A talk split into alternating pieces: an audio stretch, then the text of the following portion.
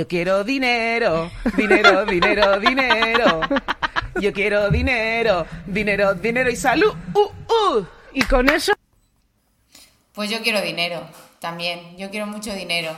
Y según el Instituto Nacional de Estadística, el IPC es una medida ¿no? de la evolución de los precios de los bienes y servicios que consumimos y, y bueno, el conjunto de bienes y servicios que forman la cesta de la compra, no sé si sabéis cómo se obtiene, pero se hace, eh, bueno, del consumo de familias, la importancia de cada uno de ellos para este cálculo ¿no? del índice de precios de consumo. O sea, que, que está determinado por ese mismo consumo que hacemos nosotros. Y como los precios suben, suben, suben y suben, pues yo sigo queriendo dinero porque así no nos hacemos ricos nunca. Los precios suben, pero no baja la cuota de autónomos. ¿O os ha bajado a vosotros la cuota de autónomos? No, 0%. No, y es ahí que ha ahora este subido. año- O sea, así vamos mal. Y encima, por si fuera poco, eh, una de las noticias así que más, eh, que no me han gustado menos, es que las personas que trabajamos con el PC, yo no sé si es un tema, eh, una estrategia de ventas o algo así, pero bueno, se viene, se viene, se viene, se viene oyendo hace meses en los medios de comunicación que todo el tema de móviles, portátiles, hardware, software, etcétera, que va a ser, eh, que, vamos a flipar con lo que va a subir a partir de enero del 2023. Y bueno, pues es una más, porque parece como que el, eh, dicen, no, no, pero tranquilos, que vamos a contener la cesta de la compra. ¿La vais a contener? Pues menos mal que la vais a contener, porque o sea, no ha podido subir más, que ahora vas a comprar cuatro cosas y te has gastado la mitad del sueldo. Bueno, pues sobre este tema venimos a hablar hoy en el episodio 174 sobre lo que cuesta la vida y lo que cuestan nuestros servicios y lo que tenemos pensado hacer a partir del año que viene, porque todos los años sube pues esto, el IPC, y, y lo que yo quiero saber es si vosotros vais a subir algo en vuestros servicios. ¿Qué tenéis pensado? Eh, ¿Subimos los precios o nos vendemos con descuento? ¿Oli? Hola. El temita, el temita del que se ha hablado, Os habéis quedado heladas y Se ha, quedado esto, Sí. se ha quedado esto, aquí ha pasado un ángel. frío como la cuenta bancaria. Eh, Yo- Este, es el, este es el tema de muchos grupos de, de WhatsApp últimamente de, de- de nutricionistas. ¿Cuánta gente va a subir los precios en enero? Mucha gente los va a subir. Y, y tengo una, una cosa sobre eso, a mí me genera tranquilidad que como todo el mundo lo sube es que todo el mundo lo detecta como necesidad, ah, porque la vida efectivamente está más cara. Entonces, creo que si todas subimos precios a la vez, nos va a venir bien a todo el mundo, porque la gente va a entender que nuestro servicio es aún más esencial. De alguna forma, eh, en el sentido de que mucha gente que se lo empieza a querer permitir o empieza a tenerlo como una guía eh, de, vale, esto y lo tengo que gastar o lo tengo que invertir, am, que creo que nos viene bien, que en el fondo a la hora de invertir el precio no sea un, digamos, parón, que todo el mundo esté de acuerdo en que tenemos que subir precios porque valemos poco. A mí me parece una buena noticia que, que esta reflexión exista en muchos grupos de WhatsApp y que mucha gente lo, lo plantee y se lo plantea además a partir de enero. Creo que enero es una mala estrategia porque cualquier mes es hábil para empezar a meter precios y evi- evidentemente lo hacemos en enero porque es un mes fuerte. Enero, febrero siempre suelen ser meses fuertes, pero me parece una noticia que nos lo planteemos o que como mínimo el debate esté. Em, bueno, yo estoy, de acuerdo con Luis. No, no creo que sea mala estrategia hacerlo en enero, porque con el inicio del año la gente sí que está con esta mentalidad como de reset, de, volver a empezar, y creo que lo entienden más que de repente, yo qué sé, pues suban los precios un, no sé, un julio o algo así, ¿no? Pero bueno, al final yo creo que, cada uno tiene que conocer muy bien a sus, clientes y, y entender muy bien cómo tiene esa estructura de precios eh, creada para montar esa estrategia de subida. ¿no? Eh, yo en mi caso no tengo previsto subirlos eh, porque bueno, considero que los tengo bastante bien puestos, los precios. ¿Cómo ha sonado esto? Perdón. Eh, pero, pero no descarto más adelante hacerlo si, si veo que no, que, que, bueno, pues que la cosa se desmadra mucho. ¿no? Yo de momento voy a contener. Por mi parte o por nuestra parte, igual, nosotros vamos a mantener precios por ahora. No se sabe el día de mañana qué sucederá, pero bueno, nos iremos adaptando a los temas. Algo que yo he estado comentando en muchas reuniones con compañeras es que hay que ir adelantándose a esto, ¿no? O sea, no podemos prever una subida de precios en enero y no habérselo dicho ya a los clientes. No hay nada peor que el cliente, mm, por sorpresa y de un momento a otro, le digamos que los precios han cambiado, ¿vale? Da igual la justificación, el argumentario, el IPC o lo que sea que tengamos detrás. No puede venir un cliente nuevo a, nuestra, nuestra consulta o un cliente que ya haya estado en, las consultas, en un servicio, lo que sea, y encontrarse con un precio distinto al que en su día vio, ¿vale?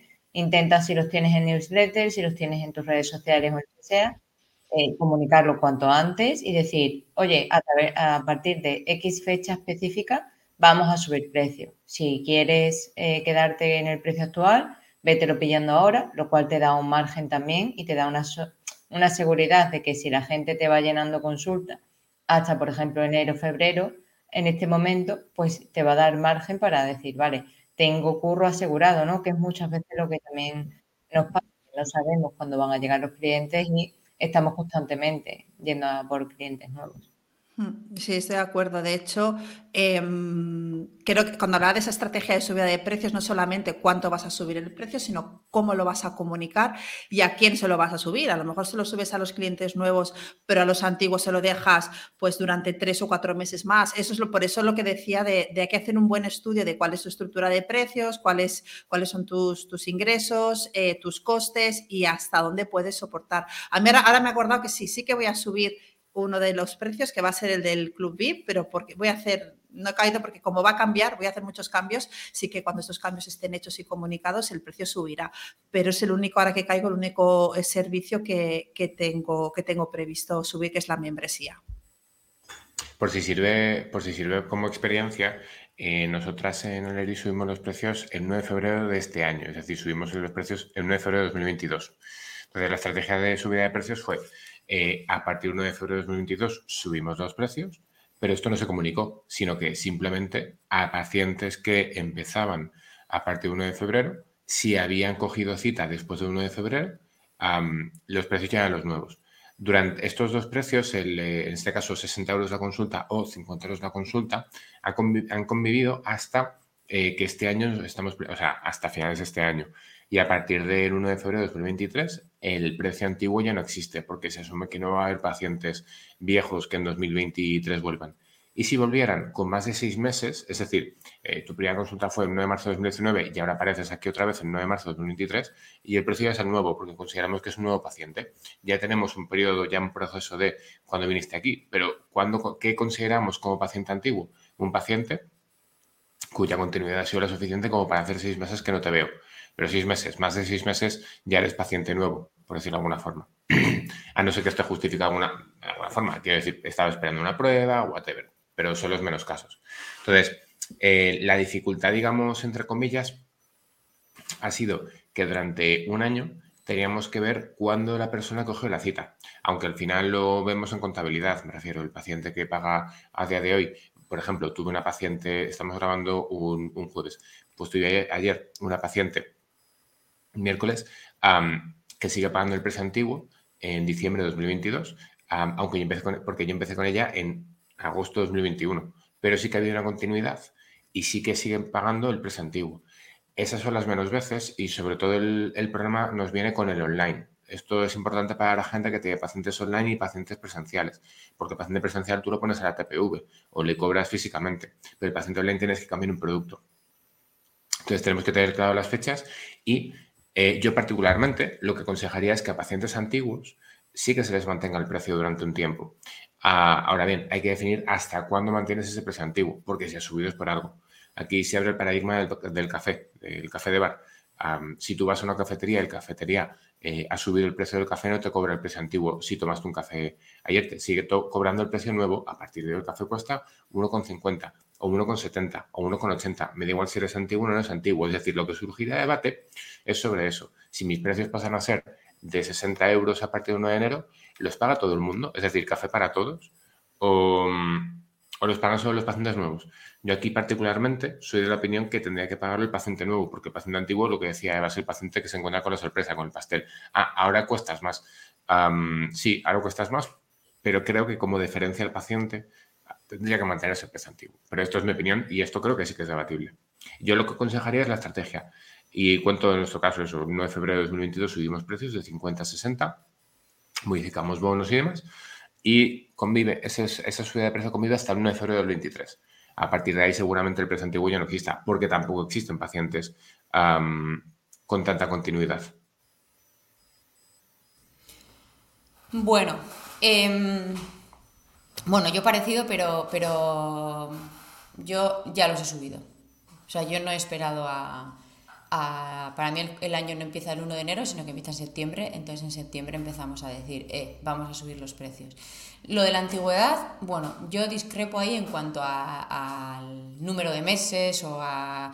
Eh, quiero decir, para mí no es raro o es algo súper habitual y de hecho yo con Eva muchas veces estamos desesperadas y le, le, mandamos un SOS. Para mí no es raro que alguien a la que no veo hace un año se ponga en contacto conmigo y coja, coja por, por la web una cita de revisión. Cuando voy a tardar todo el tiempo de la revisión o por lo menos la mitad del tiempo en leer la ficha que tengo de esa paciente que igual es, pues igual son 10 hojas. Entonces, a mí no me vale que una persona que lleva seis meses sin aparecer por aquí, mm, esa persona para mí no, no es un paciente, no es un paciente, es un expaciente, pues la ha dejado y vuelve. Depende de casos y casos, evidentemente, ¿eh? pero, pero para procesos, a mí cuando tú te implicas en un proceso y alguien se hace la loca con el proceso o en vez de venir a las dos semanas te viene a los diez meses y ya os digo que a mí eso es relativamente habitual aquí. A ti no te mantengo el precio, lo siento haber venido porque yo he estado desde septiembre hasta... Desde en septiembre empezamos a avisar, en noviembre subimos los precios, desde septiembre estuvimos avisando y a todos los pacientes que continúan con nosotros dentro de su...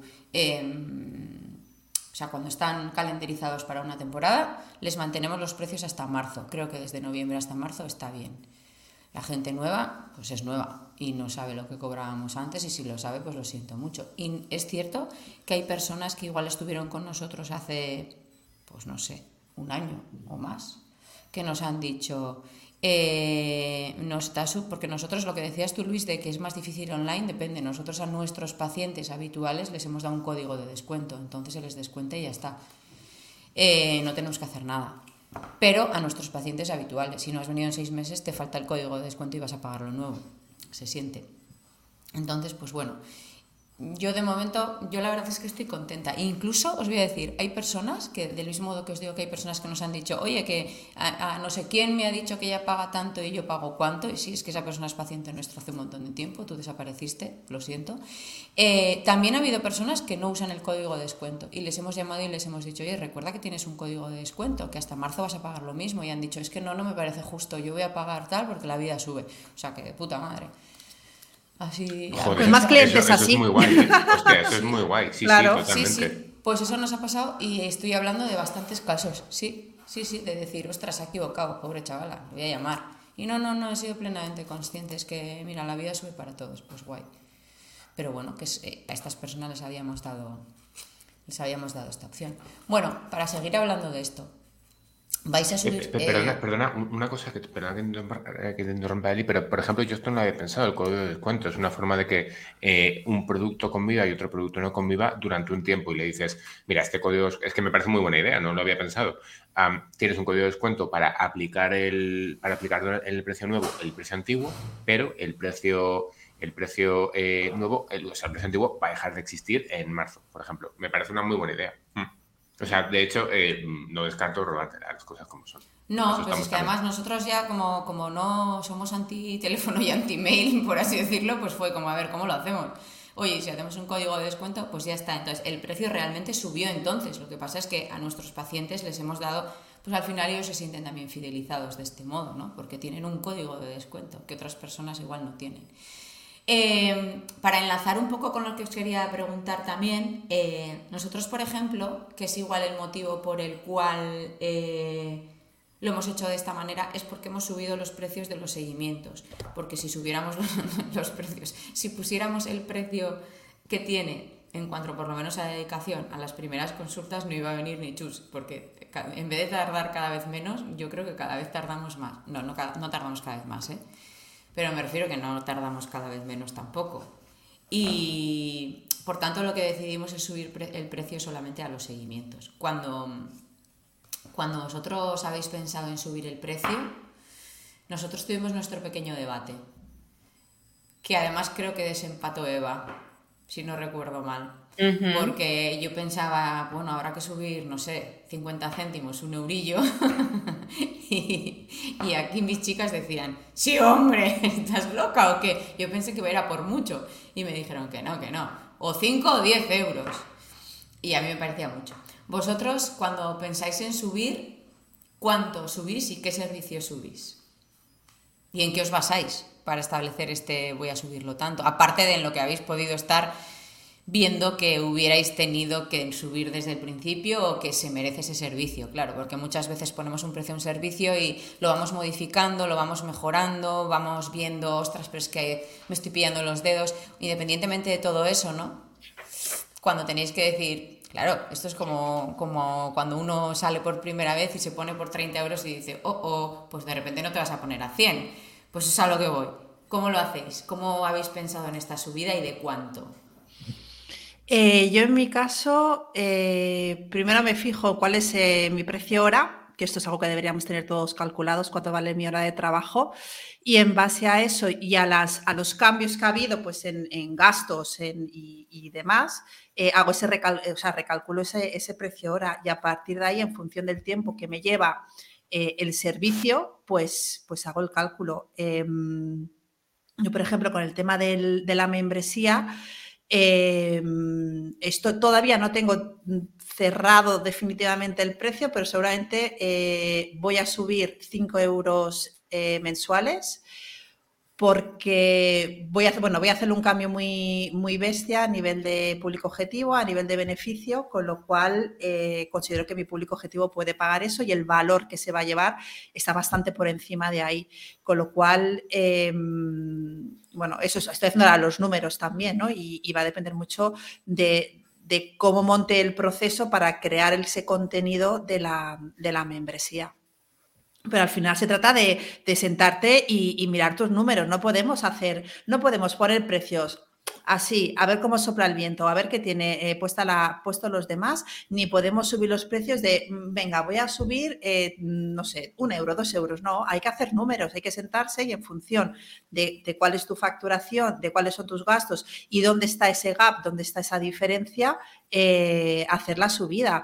Eso por un lado, y bueno, luego el precio tiene que estar construido de una manera, que eso ya lo he comentado algunas veces, donde también tu valor, tu valor de marca está incluido ahí. O sea, eh, eso, es, eso se paga, trabajar con y se paga y ya está. Y quien lo pueda pagar o lo quiera pagar, lo paga y quien no, no. O sea, no podemos, eso es algo que digo siempre, no podemos ayudar a todo el mundo. Eh, y, tampoco somos ONGs, con lo cual, si yo gano más, si yo tengo unos precios que me permitan a lo mejor tener dos tardes libres para crear contenido gratuito, para hacer contenido en Instagram, para escribir una newsletter, eh, mm, para hacer un podcast o lo que sea, pues esa gente que no me puede pagar se está beneficiando de eso. Y os digo que mucha gente ha beneficiado de ese contenido gratuito porque hay gente que me ha escrito y me ha dicho gracias porque he cambiado mi forma de comer y he mejorado mi salud gracias a tus recetas y a tu contenido gratuito.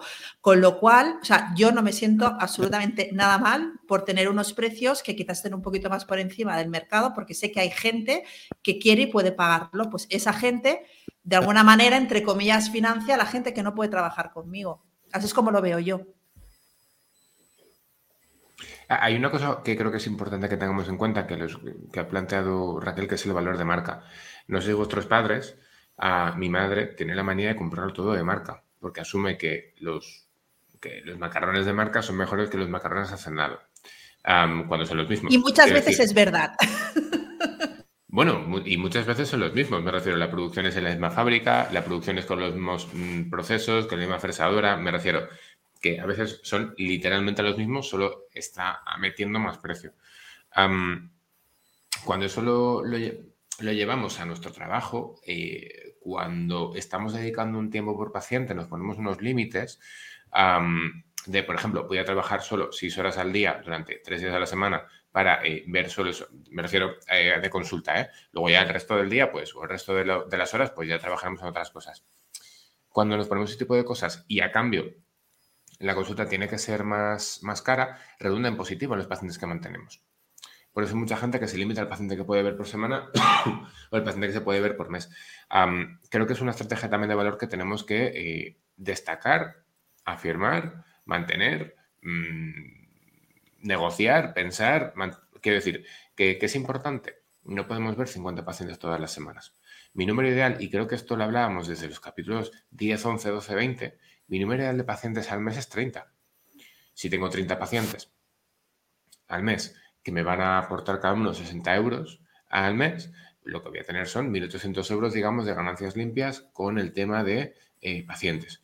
30 pacientes al mes es un paciente al día, o si quiero trabajar 3 días al mes, son 10 pacientes al día, o si quiero trabajar 2 días por semana, son aproximadamente 4 pacientes, o depende de la media, 4,3 pacientes al día. ¿Qué pasa? Que si trabajo solo dos, días a la semana, me quedan tres días a la semana al menos para poder trabajar en otras cosas. Por ejemplo, actualizarme, actualizar pautas, crear cursos, crear contenido. si en lugar de cobrar 60 euros la consulta, cobras 100 euros la consulta, pues 30 pacientes, 100 euros la consulta, hostia, sería mucho más fácil todo lo demás y iría mejor. Creo que esa es la perspectiva que tenemos que tener. ¿Cuál es el mínimo de pacientes que quiero tener con el precio ah, máximo o ajustado que me permita todo lo demás?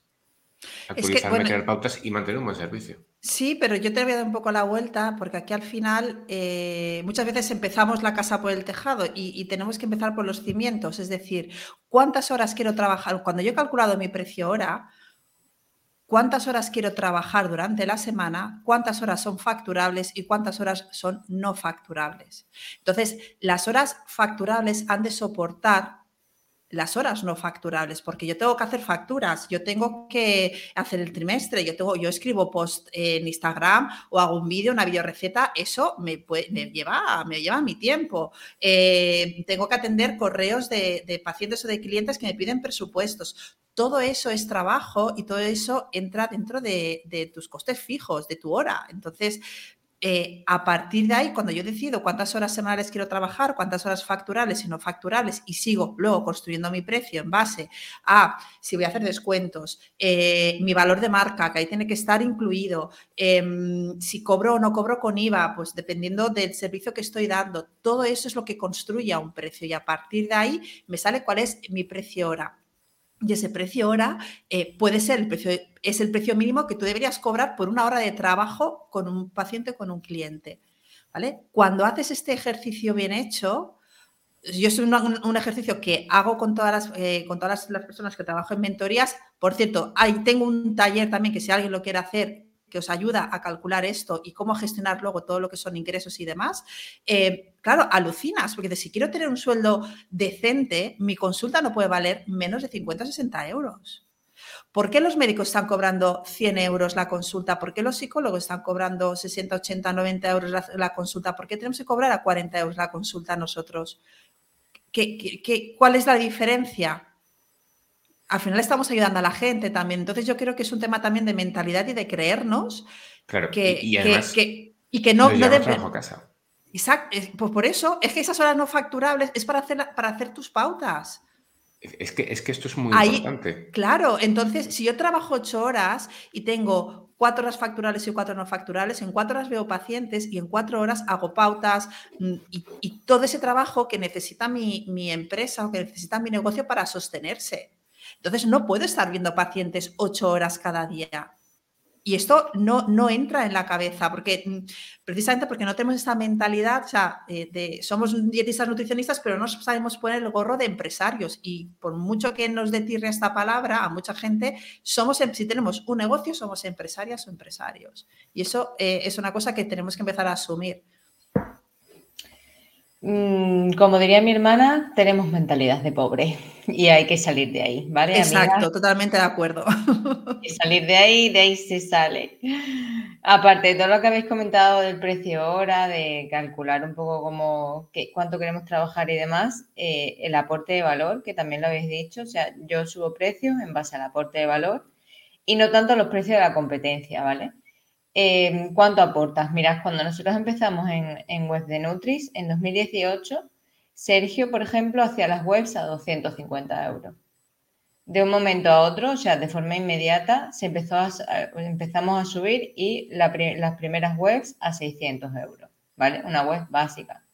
No por cuánto tiempo tardemos en hacer una web, porque podemos darle un botón y hacer una web, sino por el asesoramiento, por revisarte los textos, por evaluar las imágenes, por ver cuál es el mejor flujo de trabajo, es decir, por el aporte de valor. A mí ahora mismo no me tiembla el pulso en subir eh, un 15, un 20% el ticket de, mis productos. No me tiembla porque sé que el, valor se aporta. Ahora bien, ¿qué es lo que ve el cliente? ¿no? La gente está reconociendo eso, se lo estamos transmitiendo, está viendo que realmente eh, tiene una justificación detrás porque ¿qué argumentario tienes para subir los precios? ¿Te vas a basar siempre en el IPC? Entonces, cuando baje, le vas a decir, te va a venir el cliente y te va a decir, ah, no, bájame el precio, que ahora ha bajado el IPC, o sea, ahora me tienes que hacer la rebajita. No, tiene que haber un comentario, digamos, sólido detrás en base al aporte de tu valor, el tiempo que le dedicas a las cosas y los no tangibles que tienen las personas. Porque el producto al final es el mismo. Yo te hago una web y te hago una web, te hago un branding, te hago un branding. X, ¿no? O sea, te llevas un producto, te llevas un servicio pero el aporte de valor que tiene esa persona en, las distintas, en los distintos apartados en los que quizás no sabe ver, pues vale, tengo más conciencia sobre mi negocio, puedo automatizar más las cosas, eh, tengo más coherencia en cuanto a mi discurso, en cuanto a mi comunicación, vale, todas esas cosas son los beneficios que va a obtener la persona de tu servicio, que al final siempre lo digo, nos centramos en darle a las personas las características del servicio, te voy a dar una pauta, voy a estar contigo una hora o no, lo que me salga de mí de las narices. Voy a estar contigo el tiempo que considere que debemos estar, al igual que siempre pongo el mismo ejemplo, mi dermatólogo llega, me ve el codo y me dice, psoriasis, vete para casa, toma. Ya está, cinco minutos. No me ha dedicado nada de tiempo, no sabe ni cómo me llamo, soy un número más. Eh, saber cómo te llamas, cómo cagas, literalmente, él y se sabe cómo cagan todos sus pacientes qué vida en, el momento tienen, dónde están, todo eso tiene, tiene que reconocerlo el cliente, son los beneficios que nosotros le estamos aportando. Entonces, vamos a dejar esa mentalidad de pobre. Yo no me he planteado subirlos, pero no se me quedarían mucho. O sea, ahora mismo, tickets medio de cliente, yo tengo un ticket relativamente bajo, que, o sea, de producto, ¿vale? Que serían mil euros. Tienes una página web, eh, o ya te vienes con web branding, que sería otro mínimo viable, em, te sube a 3.000 euros si tienes un branding completo. A mí subir 150 o 300 euros a esos tickets no me supone nada. Es verdad, no me supone porque el cliente lo va a pagar. Y porque al final hay que construir, hay que trabajar en eso. Y a mí me ha costado mucho soltar a clientes de necesito una web por 200 euros y solo centrarme en clientes que realmente necesitan una web con su con, un todo, con un ticket alto de cliente. Eh, yo por si sirve para, llevar la reflexión, eh, cuando nosotras subimos precios, nosotras pasamos de 50 euros la consulta a 60 euros la consulta y de 200 euros el bono de 5 consultas a 225 el bono de pérdida de peso y 250 euros el bono de especialidad. ¿Por qué el bono de especialidad es más caro? Porque, o 5 euros más caro por consulta, porque te dedico una hora y el, habitualmente el paciente de pérdida de peso es media hora. Entonces, es consulta de especialidad tanto para renal como para oncología, porque es, digámoslo, un poco lo que nos diferencia. El resto de centros tienen especialistas en oncología y en renal.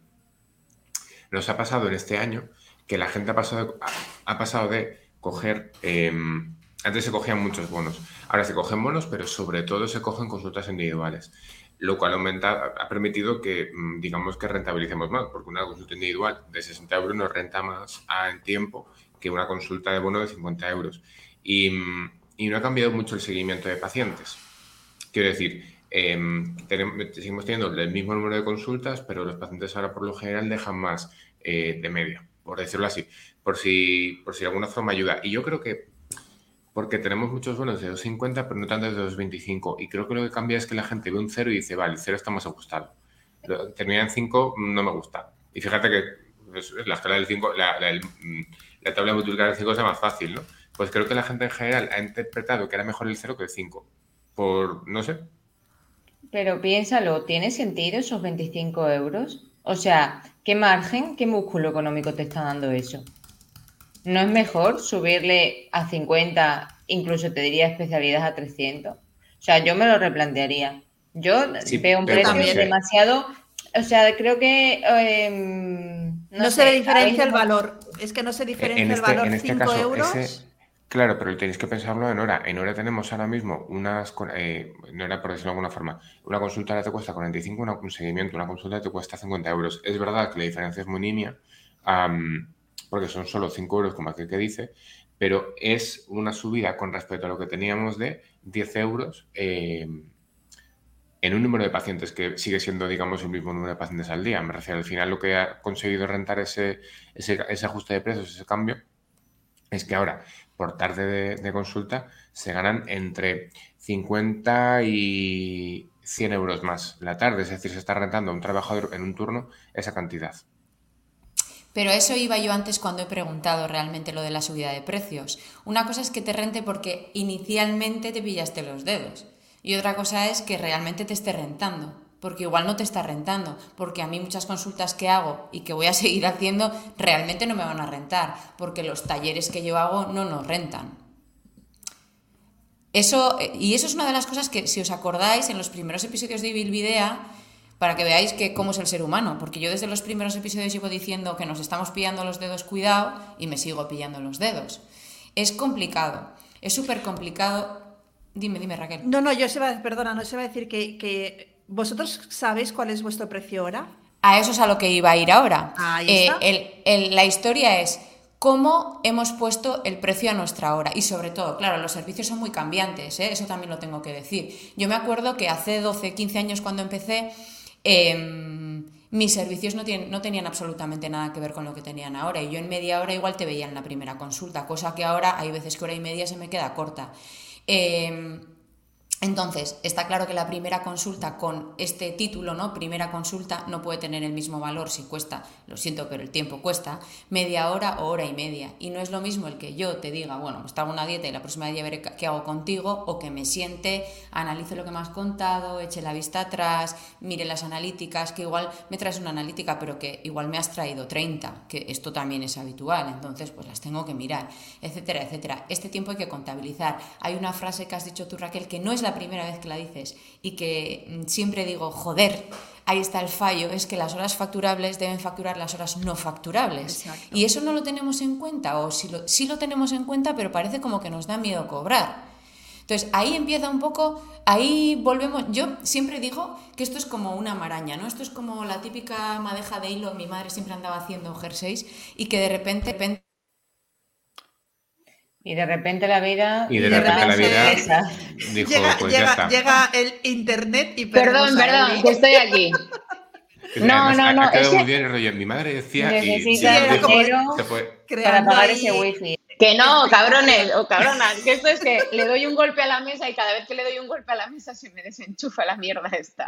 A lo que Pues porque está desgatado. Que esta es la maraña en la que nos metemos todos, que al final es eh, es una, especie de, Ya no sé ni por dónde iba a ir, joder. Hablamos de las horas facturables y no facturables. Sí, eso es, de lo de cuando hacemos... no, pero hablaba del hilo, de la madeja de hilo que se, que se, que se lía, ¿no? Y que es muy difícil de salir de ahí. Sabes cómo lo tienes que hacer, pero al final dices a tomar por culo y lo, rompes y ya harás un nudo. Pues eso es un poco lo que pasa también con nuestros servicios. Es muy difícil, pero porque hay muchos nudos. Y uno de los nudos somos nosotros mismos. Nosotros mismos haciendo descuentos, tío haciendo descuentos y no contabilizándolos como los hace Raquel. Eh, eso por un lado. Y luego, por otro lado, una de las cosas que quería también eh, trasladaros, una de las cosas que se me han ocurrido mientras estábamos hablando también es, si yo tengo que... Luego hablamos de cómo se calculan los gastos fijos, que creo que es algo que le va a interesar mucho a la gente que nos está viendo. Pero eh, si yo vivo aquí, donde un alquiler de un estudio cuesta mil euros y tú vives allí en donde un alquiler de un estudio cuesta 300, evidentemente el precio ahora va, a diferir también. Entonces, una persona que se conecta online, ¿qué está pagando? Está pagando eh, vivo, está pagando por mis conocimientos, evidentemente, y yo vivo aquí, eh, se siente. Pero eso, ostras, a mí hay veces que digo, joder, claro, es que no sé quién que vive en no sé dónde, que ha estudiado lo mismo que yo o que nos dedicamos a lo mismo, puede bajar precios por este motivo. Sí, no, es decir, eh, porque claro, en los, tú, has, comentado, ahora hablamos de cómo se calculan los costes de una, los costes fijos. Ahí dentro está el sueldo. Y es muy importante, eh, y es una cosa que, tampoco se hace, que cuando llevo las mentorías es como, o sea, mm, tengo una cuenta donde va todo el dinero y yo voy cogiendo de ahí y, no, tú tienes que tener un sueldo. Y ese sueldo eh, va a determinar cuál es, cuál es ese, ese precio hora. Entonces, cuando yo hago el cálculo de mi precio hora, ahí meto mi sueldo. Que yo quiero ganar 1.500 euros, porque, pues sí, mi, precio hora será menor. Que yo quiero ganar 2.000, pues será mayor. Que yo quiero ganar 3.000, será, será mayor. Pero yo tengo que decidir qué sueldo quiero tener. Y en base al sueldo que yo quiero tener, tendré un precio final que me permitirá, o sea, luego tengo que crear una estrategia de comunicación, de atracción de clientes y demás, ofrecer el servicio, ofrecer el valor, y que esté acorde mi valor, el valor que aporto con ese precio, eh, eso, eso, no se construye de la noche a la mañana, necesitas tiempo, necesitas unos años para establecerte en el mercado. Pero claro, o sea, eh, el trabajo previo de, ese cálculo es lo que nos hace bien, es lo que, lo que hace la gente, eso, me meto en internet, este cobra esto, este cobra esto, este cobra esto, pues venga, pues yo cobro lo mismo y luego estamos currando horas, horas y horas, trabajando por la noche y fines de semana porque no nos da la vida. Y no has contado que tú vives en un sitio o que tú tienes unas necesidades económicas que no tiene nada que ver con la persona que tú le has, le has copiado el precio. Entonces tenemos que pensar que los precios se tienen que poner estratégicamente y es lo que no acaba de llegar. Sí, yo ahí estoy de acuerdo, pero a ver, no me refería a copiar los precios, ¿eh? me refiero a que evidentemente una persona va a poder poner un precio distinto al tuyo dependiendo también del entorno en el que, en el que esté, o de si está solo presencial o de si está presencial online, etcétera, etcétera. De todos modos, te voy a decir una cosa, y es que la cosa cambia cuando tienes que pagar a alguien. Claro. Porque tú no sabes cuánta gente va a venir y cuánta gente no va a venir a, la consulta. Y eso yo lo digo de primera mano cuando eh, llevo mm, tres meses eh, trabajando 12 horas. Porque les tengo que pagar. Y para mis servicios sí hay, eh, sí hay un flujo de pacientes bastante regular y bueno, y puedo abrir agenda. Pero para otros servicios, por mucho que yo sé que Eva se ha currado con Yone súper bien la estrategia y es cierto porque lo vemos, pero pues no podemos obligar a la gente a venir. Entonces, yo a mí me hubiera encantado tener un sueldo de 2.000 euros y, trabajar ocho horas, pero resulta que tengo un sueldo, tengo un sueldo que, de la mitad ahora mismo y encima estoy trabajando 12 mm, fijo. Para que luego, para que luego compare a todos los empresarios, a todos los empresarios con los empresarios, ¿no? Para que luego digan, no es que los empresarios son eh, el de Mercadona, ¿no? Porque esa situación que plantea Eli pasa, pasa donde muchas veces la gente que dirige centros o la, gente que estamos en la parte más directiva de entidades o de, o de, o de, bueno, o de empresas, tenemos que decidir recortar para arriba porque no podemos pagar por abajo. Y eso pero bueno, de eso incluso se puede hablar en otro momento, me refiero, eso es otro debate, pero también podría justificar de alguna forma una subida de un precio. La subida de precios. Que funciona. Claro. un servicio que sí que funciona. Mira, hubo un tiempo, hubo hace relativamente poco, entre la página web de una compañía de Valencia y la consulta con ella valía cuatro veces más que la consulta de seguimiento con otra compañera eh, que estaba en su equipo. Y yo decía, ¿y esto por qué es? Claro, la cuestión es que em, eh, Básicamente porque la gente quiere consultas con esta chica y no consultas con la otra. Y muchas veces cuando alguien llama de forma random, le pone consultas con la otra. Claro, es una forma de rentabilizar mucho más al paciente que viene porque busca eso, porque busca, o porque busca esa persona. Y en ese momento pensé, hostia, no sé si me parece del todo bien, pero planteando cosas como las que plantea Eli, entiendo que hay servicios que pueden ser más caros, no tanto por el servicio, sino por quién da el servicio. Porque al final lo que aporta una persona como Eli, que lleva muchos años con este tema, muy actualizada, muy tal, no lo va a aportar una persona que haga el curso de Eli, por ejemplo. Em, otra cosa es que eh, exista gente que utilice este mismo mecanismo esta misma justificación para decir, no, no, yo es que tengo que cobrar más y esté todo el mundo como autónomas. ¿Qué pasa?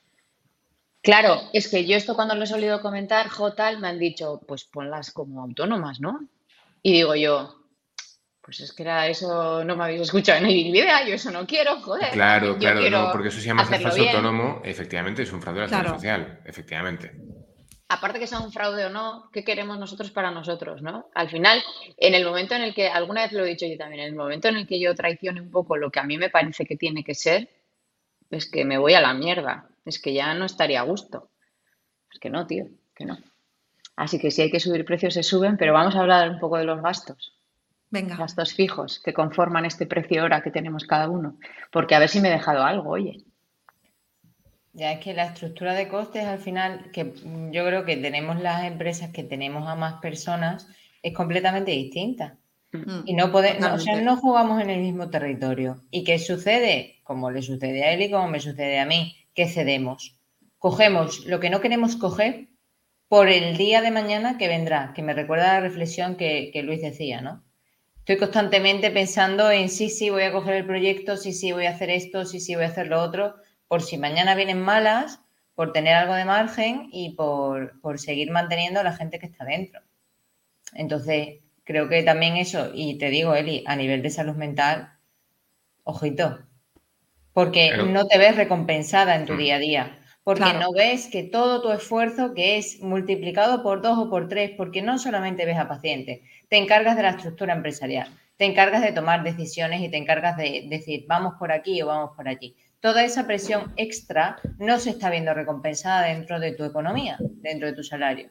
Y a mí eso es lo que más me quema. Ver que todos los días me levanto por la mañana y que a lo mejor considero que no estoy cobrando lo que debo cobrar porque tengo que sostener a otras personas del equipo que igual no le está entrando tanto trabajo.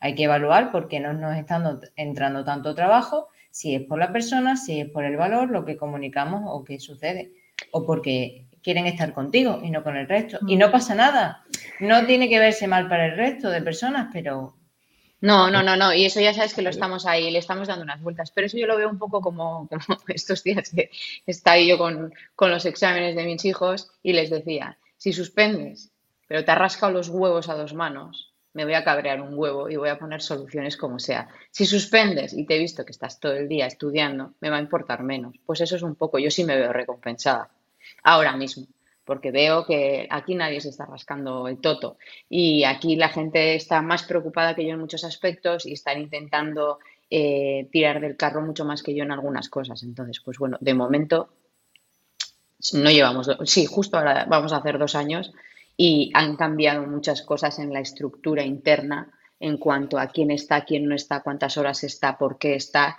en qué se especializa, etcétera, etcétera. Entonces, bueno, creo que seguimos pues seguimos en nuestros inicios y ahora mismo que hay más cambios todavía, pues bueno, pues volveremos a hacer un, yo creo que no estamos todavía quietas, es algo que se está, es un, estamos, nuestra base se mueve mucho todavía, entonces pues va a haber que ver pues por dónde tiramos, etcétera. Pero bueno, a lo que iba, a lo que os iba a decir en cuanto a gastos, además de los gastos propios de estar aquí ahora y pagar internet, por ejemplo, aunque estamos pagando internet, el micrófono, el teclado y la cámara que se me va cada vez que doy un golpe en la mesa, ¿qué más gastos tenemos que tener en cuenta? Porque mucha gente, por ejemplo, y esto sí que lo he hablado con compañeras, ni siquiera se plantea el hecho de contabilizar el colegio. Mal. De contabilizar la formación anual que hagas siempre, de contabilizar a eso es a lo que voy. Yo sí lo contabilizo, pero los seguros, las cosas. Todo. Ostras, ¿no? Claro. Yo tengo metido mi sueldo, las herramientas online que utilizo, Kayabi, el Calendly, el pues todo. Todo esto lo tengo metido. Eh, los autónomos, em, los seguros, em, gestorías, em, teléfono barra internet, tengo una partida para formación y luego otra partida para extras. Y todo esto. ¿Y esos extras qué son? Es, pues yo qué sé, extras, pues sí que, yo qué sé, porque me, me, compro un libro de, yo qué sé, pues ahora un libro de la menopausa que me he comprado. Pues eso, factura y, se mete en gastos. Eh, tengo que comprar folios para la impresora, pues eso, ¿vale? O sea, todo eso tiene que estar contabilizado. Todo eso es dinero para mi trabajo que estoy invirtiendo en mí, en mi proyecto. Y eso tiene que estar contabilizado y eso tiene que tener unas facturas que enviamos al gestor para que contabilice cuáles han sido mis gastos en el trimestre. Y pueda hacer un, cálculo acorde. Luego nos fijamos de que pagamos impuestos, pero si no hacemos bien las cosas, pues esto.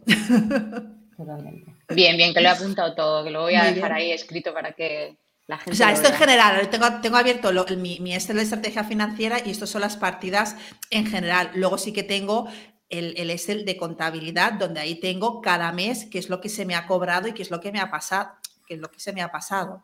¿Vale? Entonces, pues si ahora en enero me viene la factura, pues no sé de qué, ahora no recuerdo, había un par, pues no sé si de, de, Microsoft, está del Word y la licencia de Microsoft, y me viene la... Entonces, yo sé cuándo me va a venir cada, cada, cada cobro. Y, me preparo y, para, para, poder hacer frente a eso. Entonces, eh, hay que dedicar un tiempo, unas horas no facturables cada semana a revisar los números. A entrar en el banco, cuánto dinero tengo, qué es lo que me van a pasar, em, ¿qué, qué, he facturado esta semana. Ostras, esta semana no he facturado nada, pues ¿qué tengo que hacer esta semana que viene para facturar más? Claro, claro, y para, para rentabilizar también ¿no? estas herramientas que también estás pagando, que muchas veces mm, para usarlas durante un mes al año las estamos pagando todo el año y no tiene ningún sentido continuar con ellas y las vamos a usar. Exacto. Y cuando tenéis que hacer un poco ya, porque estamos dando una chapa considerable, aunque estos temas siempre interesan, pero se puede hablar más veces, cuando tenéis eh, que usar eh, o que hacer un presupuesto, que esto es algo que nosotros ayer estuvimos haciendo y hemos cambiado bastante algunas cosas. Eh, nosotras en un primer momento lo que hicimos fue eso, hacer un Excel con lo que nos cuesta el precio la hora, el precio mío, el precio de ellas, porque bueno, yo soy autónoma, autónoma pero ellas eh, no lo son, entonces como los seguros son diferentes, sociales, pues bueno. Em, y entonces en este Excel eh, hemos empezado a meter cosas que seguramente faltan, otras. Estoy hablando solamente de los presupuestos que hacemos cuando vamos a ir a dar una charla o cuando vamos a hacer un taller que puede ser repetible, la charla también. Entonces metemos, a ver, ¿eh? apuntar en vuestra mente, los minutos que tardamos en pensar lo que vamos a hacer. O sea, en presupuestarlo también y en escribirlo. Pensar las compras o pensar eh, el tiempo que vamos a invertir en ponernos a si son necesarias, pues hacer las compras, que hacer las compras también te lleva un tiempo, aunque parezca que no. Antes era, no, bueno, cuando vaya a hacer la compra de mi casa de paso, no.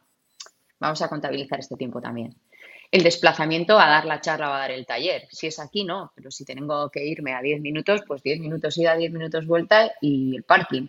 Y si me tengo que ir a una hora, pues una hora ida, una hora vuelta y el parking.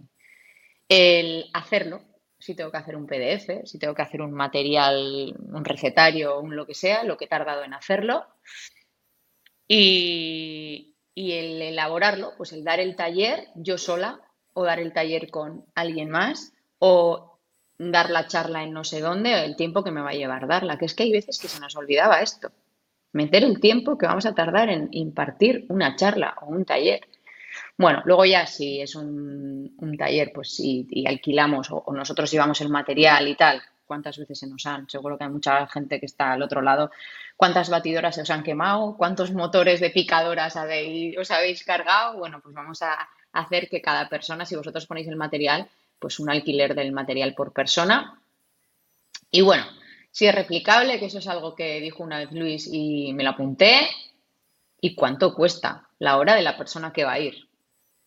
Eso es lo que tenemos metido. Ah, bueno, y los ingredientes si es que, si es que los ponemos nosotros. ¿Qué me falta, Eva? Que te veo que te estás descojonando. El beneficio. Joder, pero es que el beneficio está, el beneficio lo he metido en lo que cuesta eh, el tiempo por persona. Sácalo fuera. Vale. claro, una cosa es lo que quiera, eh, digamos, cobrar la persona por otra cosa es el beneficio que queremos que se lleve la empresa que el beneficio tampoco hace falta que sea el 50%, pero puede ser perfectamente un 20%.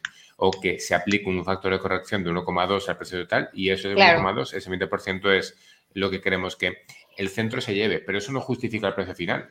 No, pero es que eso lo tengo metido, ese 1,2 o eso no, me acuerdo cuándo es, lo tengo metido en el precio por hora. Entonces yo lo que hago es todos los minutos y en esos minutos, yo qué sé, en vez de ser 15 euros la hora, pues igual son 20. No me acuerdo ahora, ¿eh? no lo tengo, no me lo sé de em, memoria. Yo lo que hago para, esta, para el presupuesto es eso, como tengo calculado lo que vale mi hora y lo que vale mi hora de trabajo, incluyendo todo lo que hemos hablado, simplemente hago un cálculo del tiempo, de las horas que me va a llevar a hacer eso y, y, multiplico por lo que vale mi hora de trabajo. Y ya está, y ahí está el beneficio, están los costes, está todo incluido. Ah, bueno, pues es un poco esto, lo que estoy haciendo yo también. Mm. Sí, pero exacto, o sea, tienes que saber, pero ha hablado Eva del beneficio, yo el beneficio, el beneficio entiendo el beneficio que te quedas tú, pero claro, yo en mi, en mi hora, yo ya he calculado el beneficio. Una cosa es mi, precio hora de coste fijo de empresa, pero luego es cuando ya ese precio hora le sumo horas facturables y no facturables, mi, mi beneficio, el IVA y todo esto. Entonces ahí tengo un precio hora que es el que utilizo, pues me va a llevar cinco horas preparar esto, pues lo multiplico por cinco y eso es lo que vale. Sí, sí, sí, sí. Nosotros hemos hecho así también. Por eso el precio de ellas y el precio mío es diferente. No solamente porque el precio ahora eh, en la nómina de ellas salga diferente al mío, por el beneficio que queremos obtener, que el beneficio sí es el mismo, me da igual que sean ellas o yo, yo quiero obtener un beneficio como el de Cascola, no como Yone o como al final ellas no van a ver ese beneficio porque ellas cobran su sueldo, pero yo no. Pero venga, ¿qué más se me ha olvidado? No, yo, yo metería, o sea, vale que digas, lo tengo metido en el precio hora, sé lo que cobro, tal. Prueba a hacer un presupuesto distinto y prueba a tener un extra de margen del 10-20% de beneficio, sumarle la estructura de costes, que entiendo que también lo habrás metido dentro de, dentro de la propia factura, ¿vale? Que yo hablaría de siempre más un 7%, y luego el riesgo, que es similar a lo replicable que sea o no. Pero si a mí mañana este presupuesto no me entra, ¿a qué estoy diciendo que no? Porque yo a muchas cosas. Yo, hmm. por un presupuesto grande de 15.000 euros, estoy diciendo que no a muchos otros proyectos. Y eso para mí es un riesgo. Y si me aceptas y mañana te vas, pagas el 60% y tienes puto nada. Lo siento. Yo no puedo asumir las casuísticas que se den en tu empresa porque yo doy un servicio. Pero eso tiene que estar en tu política de cancelaciones, recordemos. Claro, no, pero ¿no os acordáis que hace poco yo comenté eso mismo, que en la política de cancelación de un presupuesto que hice a un colectivo puse si resulta que en un último momento no lo quieres, lo siento, tienes que abonar una parte porque es el tiempo que hemos, eh, pues es una parte correspondiente a no la impartición de lo que me estás pidiendo, pero sí correspondiente a un trabajo que ya hemos elaborado. Y lo que me dijeron es, aquí tienes, te lo pagamos, pero descuéntanoslo el año que viene cuando te pidamos otra vez esto. dije, perdona, eh, ¿Qué? Pues, pues, pues, mira, ese tipo de gente que ya empieza enmierdando la situación es como para decirle, bueno, por el año que viene cuando me contactes ya veremos. Y cuando te contacte decir, no, mira... Esa fue la respuesta. Exacto. Esa y aparte, importante, eh, en presupuesto, siempre que podamos, eh, cobrar una parte por adelantado, ponerlo como, como condición porque es una manera también de garantizarte esos ingresos, o sea, dentro de las, de las, de las condiciones eh, aparte de cancelación y demás, cobrar, eh, yo cobro la mitad por adelantado. ¿Vale? Y es una manera de, o sea, aceptas el, proyecto, aceptas el presupuesto, bien, pues mitad por adelantado y a partir de ahí yo me pongo a trabajar. Si no, no. Porque me ha pasado, sobre todo con empresas grandes, que, que, bueno, que yo entiendo los procesos internos de empresas grandes, porque yo he estado 15 años en una y sé cómo funciona, pero al final yo ahora estoy en el otro lado, ¿vale? Entonces, esto es muy importante eh, para asegurarnos ese ingreso.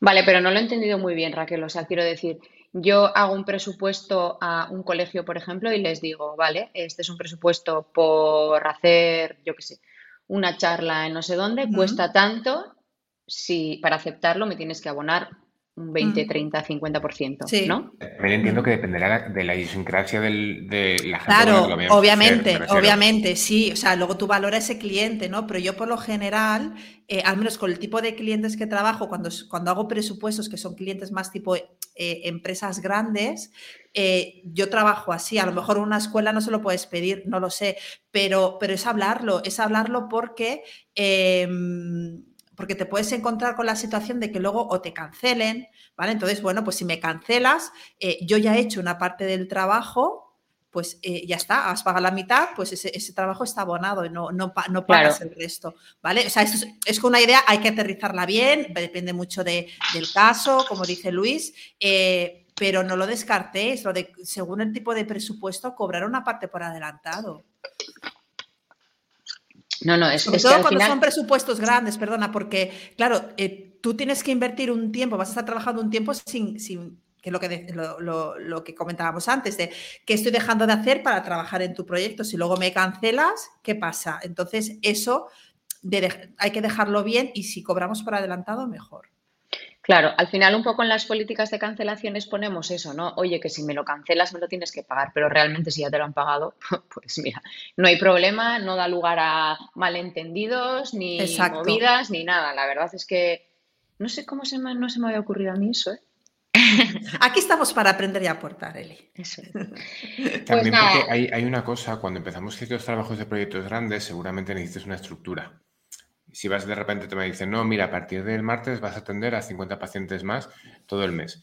dices, para 50 pacientes más todo el mes, dos personas o una persona lo puede asumir, pero si son 50 por semana, no lo puedes asumir.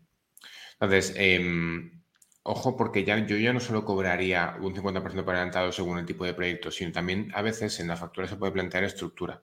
Eh, pongo un ejemplo. Tuvimos una colaboración con, con, una empresa grande de servicios sanitarios que nos daba unos mil pacientes al año aproximadamente. Claro, mil pacientes al año implicaba que había gente que tenía que tener más horas o incluso tenía que haber una persona solo dedicada a ese proyecto. Claro, el proyecto pagaba la nómina de esta persona, pero también pagaban, una iguala de estructura todos los, todos los meses, los pagaban X por paciente y además mil euros al mes, que era para mantenimiento de la estructura.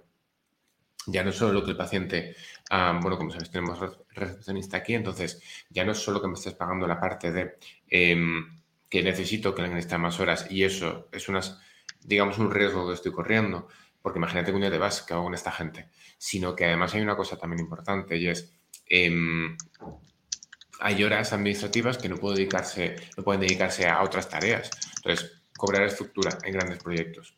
Que esto, por ejemplo, es una cosa que, em, que siempre queda raro decir, pero cuando se explica la gente dice, ah, claro, que ya no solo el coste por paciente, sino por esa también estructura de, eh, ok, oye, que es que esto me cuesta tanto por darte un servicio?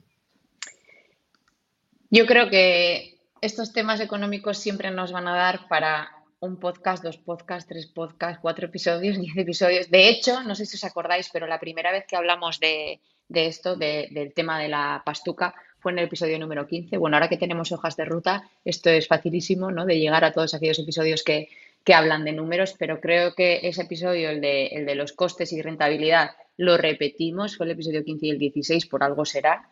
Y luego hablamos también de, los costes, de las necesidades de físico y online.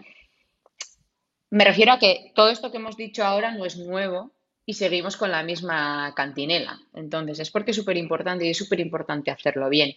Yo que conste, he aprendido un mogollón en, esta, pues eso, desde el episodio 15 hasta, este episodio 174. Hay cosas que hemos cambiado mucho aquí en el ICA Escola.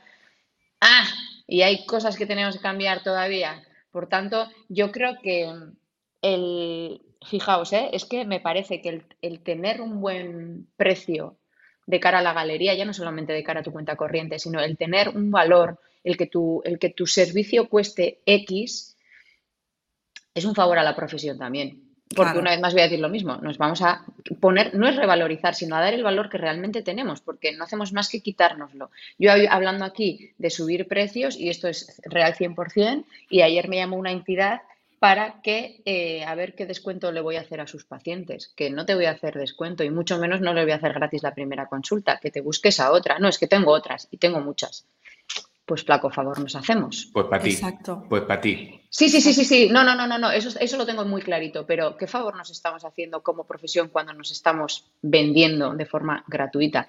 Coño, pues no te estoy diciendo que cuesto tanto porque me cuesta un montón. ¿Qué pasa? ¿Que a esa persona no le cuesta? Pues claro que le cuesta, pero está empezando o no, porque en, el caso, en este caso no. Eh, pero le da igual. Bueno, Mira, pues para terminar, es que ahora me acuerdo de esto, que una frase que me dijo una vez eh, una de mis mentoras, que el precio que te pones es un reflejo de tu autoestima. Con lo cual, eh, pensad muy bien cuál, cuál, qué, qué, precios estáis poniendo a todos los que nos estáis escuchando y cuál es vuestra autoestima. ¿Cuántos queréis? Ya no solo como personas, sino como profesionales. Ahí lo dejo. Pues sí, y la gente tiene que entender que comemos, gastamos, vivimos como el resto de los mortales y que al final si nos regalamos y damos consejos gratis, nos estamos devaluando. ¿Vale? Que cuando vas por ahí y antes, a mí por ejemplo antes me pasaba mucho y ahora no me pasa nunca. Eso de, ah, eres Nutri, oye, ¿y qué puedo comer para...? Eso a mí ya no me pasa. Pero, pero sigue pasando. ¿Y cómo no va a pasar si tú te regalas, ¿no? Exacto. Esto es súper importante. Y yo entiendo que la gente que acaba de salir eh, o que la gente está, que está empezando no lo practique o no lo vea así, pero es súper importante que no nos regalemos. Y bueno, yo ya con esto, como siempre, con uno de mis speech, eh, pues yo creo que es la hora de, terminar, de salir de aquí. ¿Cómo se sale de este, aquí? Este, este, mensaje, Eli, también es un poco vinculado al principio, el mensaje de... Em, el mensaje de eh, que al final si todas eh, subimos precios, todas valemos más, por tanto la gente entenderá ese valor como lo general. Pero bueno, hasta aquí entonces, ¿no? Vamos a darle al otro y buenos, reyes, buenos reyes, que esto sale creo que el 5 de enero, así que buenos reyes, chavales, chavalas. Igualmente.